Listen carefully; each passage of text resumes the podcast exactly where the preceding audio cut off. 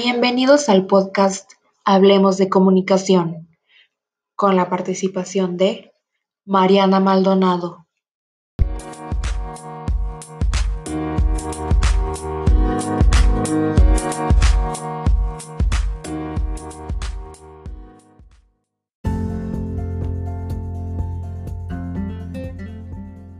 Hola, ¿cómo están? Mi nombre es Mariana Maldonado soy estudiante de comunicación en la Universidad de Ibero Puebla y el tema que hablaremos hoy en Hablemos de comunicación es un tema bastante interesante, pues a lo largo de mis clases de historiografía del discurso en México hemos visto distintas perspectivas, distintas aportaciones y distintas corrientes historiográficas, la cual me interesó muchísimo.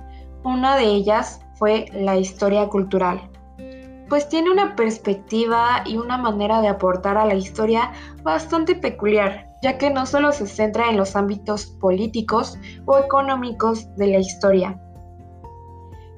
Muchas veces es muy difícil comprender la historia, entonces en este podcast te hablaremos de cómo surgió la historia cultural, qué perspectivas aporta y cómo surgió aquí en México o cómo se adaptó. Y bueno, si te interesa este tema y quieres conocer un poco más, te invito a que te quedes.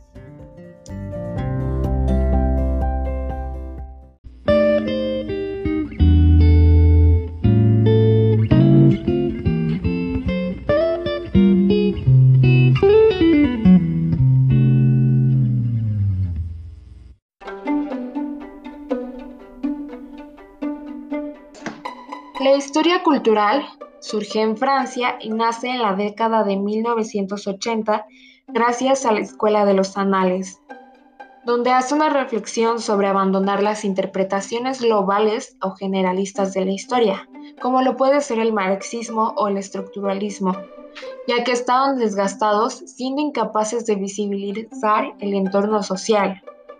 La historia como disciplina necesitaba reformular sus objetos de estudio, ya que la idea de analizar todo a partir de la lucha de clases ya no estaba satisfaciendo las necesidades intelectuales de observación sobre el pasado, dejando de lado aspectos estructurales como la demografía, la economía y las estructuras sociales empezaron a preocuparse por cuestiones más prácticas y cercanas sobre lo que deben enfrentarse en la cotidianidad de los hombres y mujeres. La obra que surge como primer referente del suceso historia cultural es gracias al historiador francés Roger Chartier en 1989. En su obra El mundo como representación, Señala que la ruptura de los paradigmas que habían soportado las prácticas historiográficas estaba poco a poco desquebrajándose. Por tanto, la historia tiene que renunciar a esta idea de generar una historia global, totalizadora, y debe enfocarse en las prácticas que día a día hombres y mujeres producen y dan sustancia y peso a sus relaciones sociales, dinámicas cotidianas, planteando que este tipo de prácticas sociales siempre van a ser referentes importantes, por las cuales los individuos le dan sentido a su mundo.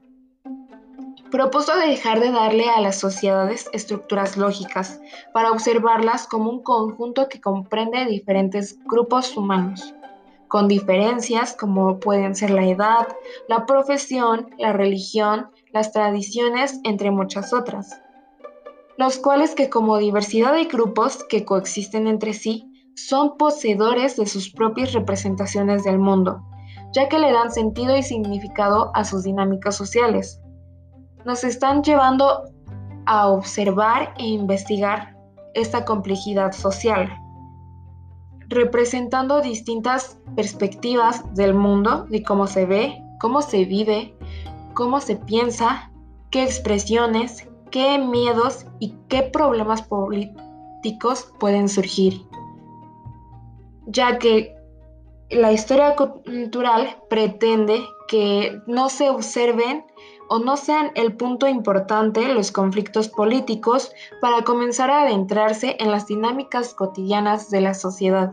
Las dinámicas cotidianas de la sociedad que pretenden ser prácticas identidades de este grupo.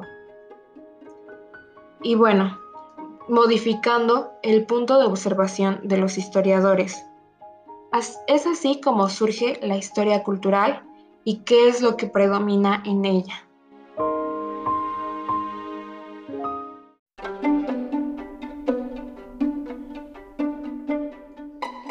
Y bueno, gracias a la historia cultural surgen obras y documentos publicados en sucesos como la independencia de Estados Unidos o la Revolución Francesa, en donde buscan investigar y observar las prácticas sociales de la comunicación y organización de estos grupos.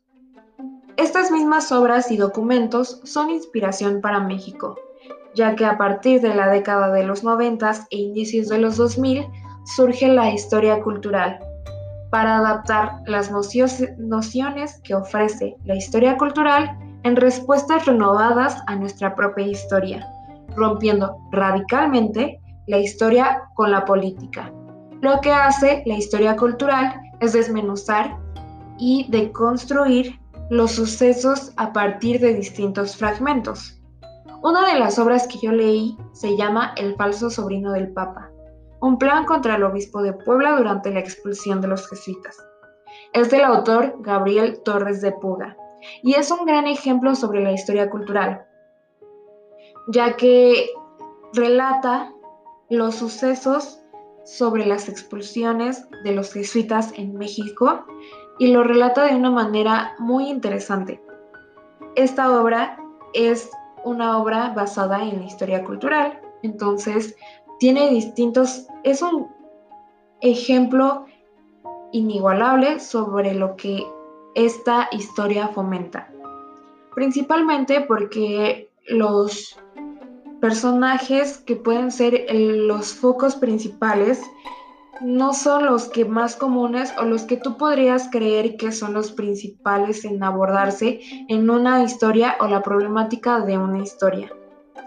Es bastante interesante, lo recomiendo mucho si quieres comprender más lo que es la historia cultural. Eh, creo que yo no hubiera comprendido también esta obra si no hubiera sabido que se trata de una obra basada en la historia cultural y basada en las aportaciones que puede dar una historia cultural. Ya que muchas veces para comprender la historia se debe buscar en distintos personajes, en distintas perspectivas y, comprender la forma de comunicación que se daba en esos contextos. Muchas veces a lo largo de, este, de esta clase pude entender y comprender que la historia no tiene una verdad absoluta, tiene distintas verdades y distintas perspectivas, lo cual hace que siempre busquemos un punto de vista objetivo hacia lo que leemos. Y obviamente esta refleja que los personajes en los cuales nos vamos a centrar son parte importante y parte fundamental, al igual que las comunicaciones. Entonces, gracias a esta obra pude entender mejor lo que es historia cultural. Te la recomiendo muchísimo, espero que la leas, espero que este podcast te haya ayudado a comprender mejor lo que es la historia cultural, te haya ayudado a comprender mejor las distintas perspectivas de la historia y espero que sea de tu agrado. Muchísimas gracias por escucharnos, nos vemos a la próxima, hasta luego.